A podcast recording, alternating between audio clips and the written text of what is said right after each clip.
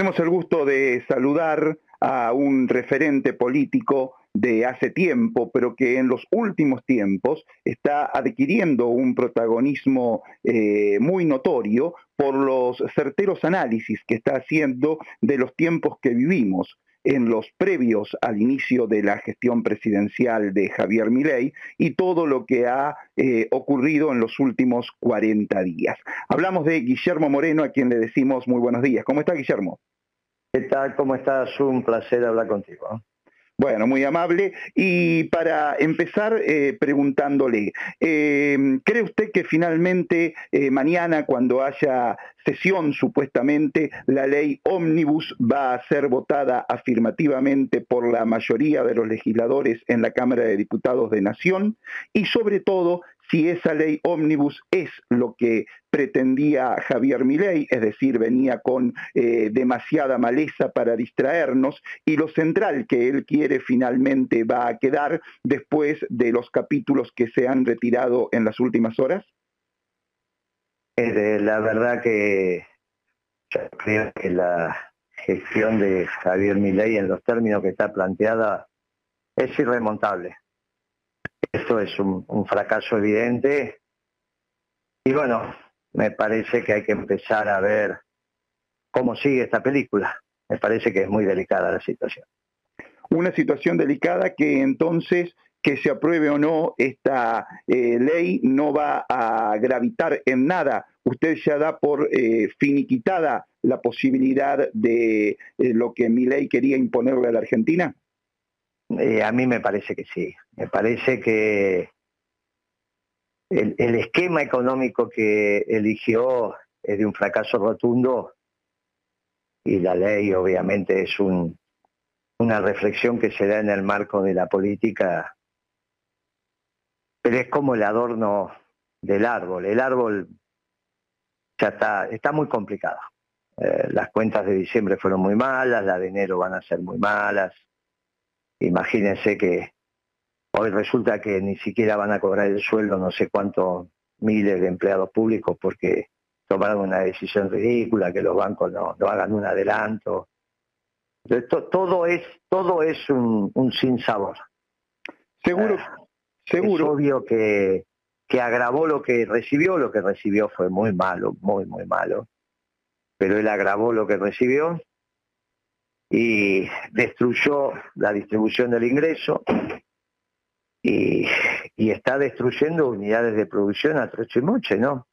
Se quería meter con el azúcar, se metió, con la industria automotriz, con el aluminio, con el acero, con los laboratorios, con las agencias de turismo, con los despachantes de aduana, se metió con todo el mundo. Algunos beneficia, pero me parece que más lo que destruye que lo que beneficia. O sea que nunca vi un gobierno que destruyera tanto capital como este. Eso está muy claro, pero eh, hay una intencionalidad en la destrucción de capital que quedó, creo, expuesta en eh, la entrevista que le hicieron el fin de semana en el orden internacional, en el New York Times, donde dice que todo lo que pueda vender de empresa del Estado lo va a hacer a la máxima brevedad posible y donde además él reclama eh, inversión, porque dice, el ajuste fiscal genera aumento del ahorro. Si ese ahorro no tiene una contrapartida de inversión, aparece la caída de la actividad económica, la caída del empleo y la caída de salarios reales. Es decir, que está reconociendo en parte lo que usted está señalando, Guillermo. Mire, si él vende las empresas públicas, significa que alguien las compra. Entonces ahí no hay destrucción de valor. Cambia el dueño. Yo estoy hablando de destrucción de valor. Eh, ¿Cuánto vale la Ford Motors Argentina hoy? ¿Alguien compraría la Ford? Y no. Cuando no tienen... Y ¿Alguien compraría las fábricas de acero argentinas? Si el acero va a entrar de China. ¿Alguien le compraría a Madane Salvar? No, no, eso está que Madane viene ahora y te dice, dame dos millones de dólares que te quedas con Alvar. ¿Y vos para qué se lo vas a dar? No, ¿Cuánto vale Alvar si el aluminio va a venir de la India, de China? Por eso es, ridículo. ¿Cuánto, ¿Cuánto valía un ingenio azucarero hasta hace 15 días atrás que lo sacaron de la ley? No valía nada. Una agencia de turismo, ¿cuánto vale? Por eso, la destrucción de valor que hizo este muchacho no lo vi nunca en la Argentina. Nunca. Y no es normal esto que está haciendo. Por lo tanto, hay que, hay que pensar el día después. Yo creo que ahí hay unas noticias de que Macri quiere que volver a ser el presidente del PRO, que es lo que le corresponde, ya se sacó de encima a los dos gerentes que lo molestaban, que era la Bullrich y, este muchacho Rodríguez Larreta, este, que ahora salen las noticias de los diarios por donde se fue de vacaciones, se atiende no atiende el celular, bueno, imagínense, se preparó toda la vida para ser presidente y mire cómo termina la historia. Bueno, del otro lado estaba Macri, ¿no? Claro, un muchacho duro, bueno, muy bien. Ahora Macri tampoco es solución. No, mirá qué contento te vas a poner porque venga Macri. No, no te vas a poner contento. Ya fracasó. lo único que te pone contento a vos que vuelve el peronismo. El peronismo se tiene que organizar, se tiene que ir reordenando. En eso estamos, pero precisamos tiempo y yo no sé si este gobierno te va a dar tiempo. ¿eh? Pero eh, uno piensa inmediatamente cuando eh, lo ha escuchado usted reiteradamente decir esto. Eh, este gobierno no le va a dar tiempo, pero si se va a mi ley, asume la vicepresidenta. Es decir, ¿eso equivale a que Macri asume? Eso en los papeles. La presidenta, ¿cuántos votos sacó? No, y ella ninguno. Bueno, y entonces. O no te olvides que no solo precisas legalidad, precisas legitimidad y la verdad. Mi ley tenía dos de tres, legalidad y legitimidad. Cumplió con la Constitución y, tenía los votos, pero no tenía la verdad. Y mira lo que estamos hablando a 45 días de gobierno. No es que me está diciendo, eh, Moreno, ¿cómo dice eso? Lo que yo te digo te parece natural porque lo estás viendo. Exacto. Ahora, bueno, entonces a la, chica, yo con todo respeto, ¿no? Tendrá legalidad porque estuvo en la fórmula, eh, la vicepresidenta, pero no tiene legitimidad y, ¿Con quién va a gobernar? ¿Con, quién va a gobernar? ¿Va a llamar a cuatro amigos? ¿Con quién va a gobernar? Pero que no puedan gobernar, eh, como está usted señalando, y que sería lo factible si asumiera esta vicepresidenta eh, el Poder Ejecutivo. Eh, ¿Qué impedimento legal tendría para seguir con todo el tiempo que dura el mandato? Porque digo, legal ninguna, pero legal ninguna. Por eso los gobiernos no solo tienen que ser legales, tienen que cumplir tres requisitos, legalidad, legitimidad y tener la verdad.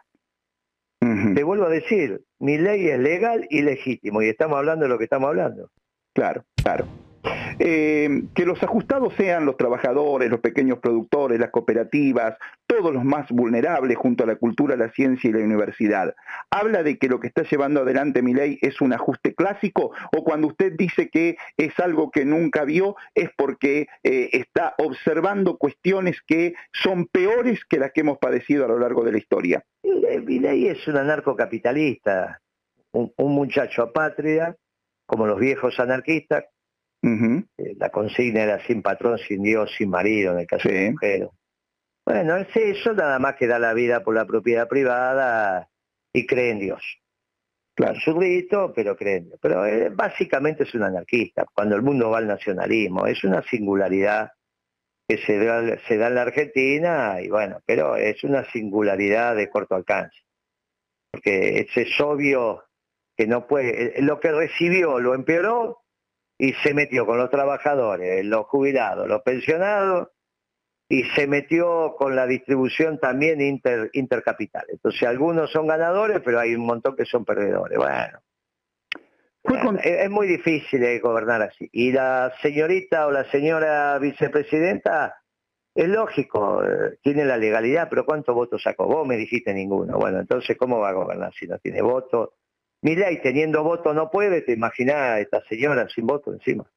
Pero usted se ha eh, caracterizado por señalar que eh, más allá de que ley teniendo votos no pueda, lo que va a ocurrir es una fuerte depresión en una, en una personalidad muy endeble emocionalmente como la de ley y esto lo va a llevar a renunciar. No ocurriría lo mismo con la vicepresidenta, se la ve emocionalmente más fuerte. Y puede ser, puede ser que sí o que no, puede ser que ni siquiera pueda armar el gabinete. Porque te vuelvo a decir cuántos votos tiene. Claro. Por eso cuando, cuando colapsa un proyecto, colapsa el proyecto. No es que porque vos te salvaste, imaginar, ¿por qué no subió Víctor Martín entonces cuando se fue Alfonsín? Es cierto. Eh, bueno, bueno, en el caso de Chacho Álvarez ya se había ido, pero vos te imaginas, se va de la rueda y quedaba el Chacho Álvarez. Ridículo, bueno, por eso, hay cosas que son Puede pasar, sí. tiene la legalidad, la tiene. Ahora, yo te pregunté a vos, ¿cuántos votos sacó la señora Villarreal? Vos me dijiste ninguno. Bueno, estamos de acuerdo. Yo te hubiese dicho medio punto, un punto, qué sé yo, pero vos dijiste ninguno, bueno, listo. No, no, está claro que hasta los últimos días de campaña casi ni se la conocía. Ahora, eh, Guillermo, la CGT llevó adelante un paro excepcional, o mejor dicho, una eh, concentración excepcional la semana pasada, y esto eh, desnuda aún más la debilidad de mi ley. ¿Eso significa que está adquiriendo la CGT o los trabajadores lo que siempre se dijo, ser la columna vertebral del movimiento, y por ahí pasa esta reorganización de la que usted nos viene hablando? Sí, claro, claro. Por eso fue una jornada muy interesante la del 24. Porque se terminó la etapa partidocrática del peronismo y vuelve la etapa movimentista, que es la etapa donde el peronismo dio lo mejor para la Argentina. Así que estamos optimistas. Eh, la columna vertebral, obviamente, es el movimiento obrero, se expresó. Me parece que está bien. Ahora se tienen que organizar el resto de las ramas y tenemos que hacer un plan de gobierno, que es lo que estamos haciendo. Calculo que para abril estará el plan de gobierno. Ya el peronismo organizado y un plan de gobierno, después volverás al gobierno cuando Dios lo disponga, dentro de la ley y el orden, naturalmente. Claro, ¿usted no coincide con eso que dijo Pablo Moyano de que al ministro de Economía habría que llevarlo en anda, sí, pero para tirarlo al riachuelo? El que dijo que hay que llevarlo en anda es el presidente, ¿no? Sí. ¿Y dónde lo tiraba el presidente? Hay que preguntarle al presidente, después que lo subís en anda, ¿a dónde lo tirás al ministro de Economía? Porque a mí mi ley me dijo que era el peor, ¿eh? A mí me dijo que era el peor, mirándome a los ojos, aparte de grabar videos diciendo que era el peor. Algún día va a tener que explicar por qué eligió al peor, porque dice que elige, eh, antes era el peor y ahora es un mago. Entendiendo que no hace magia negra, ¿no? Sino que hace magia blanca. Claro. O elegir a alguien que hace magia negra, ¿no? Bueno. ¿Y por qué? ¿Y por qué eligió al peor? ¿Qué dice usted?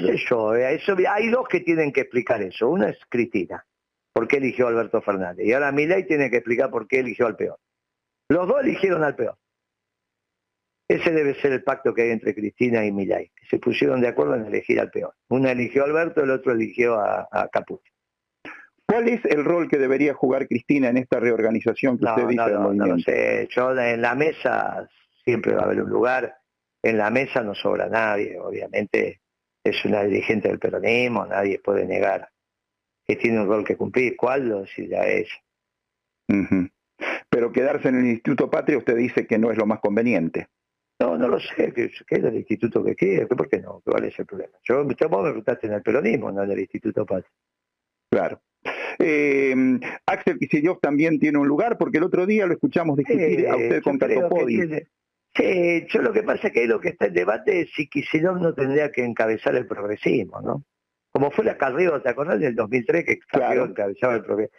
Y yo creo que, yo, pero no soy yo para que darle un consejo a Kicillof, pero yo creo que él tendría que encabezar el progresismo, que quiere hacer nuevas canciones, que le parece que la marcha es vieja. No, viste que vos no, no es que habla de peronismo y de la doctrina todo el tiempo, Kicillof. Yo creo que está forzado en el peronismo. ¿Vos no lo ves forzado? Eh, sí, pero lo veo gobernador de la provincia de Buenos Aires, es decir, con muchos votos y adhesión.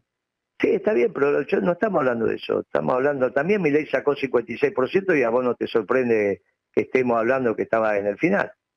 Sí, claro, pero ha demostrado tanta capacidad de gestión que usted dijo que había que votarlo en provincia de Buenos Aires. Sí, sí, yo no estoy diciendo que deje de ser gobernador. Vos me preguntaste si tiene que dejar de ser gobernador o si tiene que dejar de conducir al peronismo o de ser peronista, que no estábamos hablando del peronismo. Sí, sí, claro. ¿Y entonces para qué me mete que, gobernador? Ah, porque gobierna en nombre del peronismo, gobierna en nombre del peronismo. No lo sé, es, bueno, eso no lo sé, vos decís eso. Yo no lo sé, yo no sé si él claramente es peronista. Vos tratando de... Por eso te dije, hay dos posiciones. Las que dicen que él es peronista y tiene que ser un ala del peronismo, y entonces que después entre las dos alas del peronismo se resuelva quién conduce, o los que decimos, pero él se siente más cómodo afuera y después que hagamos un frente electoral. Y si gana el supuesto un candidato peronista, un candidato progresista, se hacen las pasos dentro del frente electoral que vamos a hacer y el que gana, gana. Bien. Me parece que eso es más prolijo. Por eso te estoy diciendo, lo mejor, me parece a mí, es que encabece la progresista como fue. Tendría que ser la nueva Carrió. Y si lo tendría que ser la nueva Carrió, la Carrió del 2003. ¿No lo ve liderando a los gobernadores del PJ? ¿Pero me estás escuchando o no? Yo te estoy escuchando, claro. Y entonces, ¿para qué me pregunta algo que ya te cargó que contestar? Ajá. O sea que no. no te lo contesté recién. Sí, pero él está generando reuniones, encuentros. Bueno, lo que él haga es un tema de él. Vos me estás preguntando mi opinión.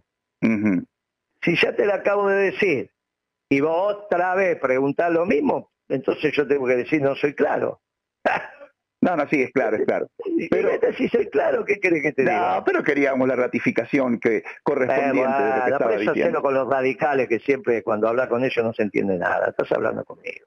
Bien, eh, Guillermo, y mm, esto de que usted dice de la necesidad de una urgente eh, reorganización del peronismo, ¿es porque ve la caída de Milei o el abandono de Milei en breve, pero además porque al peronismo todavía lo ve demasiado desorganizado? Sí, claro, todavía nos falta tiempo. Lo de Milei, eh, lamentablemente, es una situación de, fracaso y ya lo hemos hablado, lo hemos hablado en, otro, en otros debates, de hecho vos me lo has dicho. O sea, lo que digo de mi ley está muy claro. Y yo creo que el peronismo se tiene que reorganizar.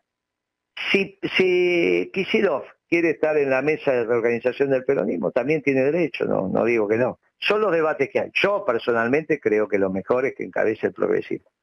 Pero si él quiere participar de la reorganización del peronismo, porque considera que ahora es peronista y se siente cómodo y de a poquito se va incorporando, está perfecto. Por ahora es un extraño al peronismo, Kicillof. Bien, eh, pero no sigamos... ¿Vos no lo sentís extraño al peronismo?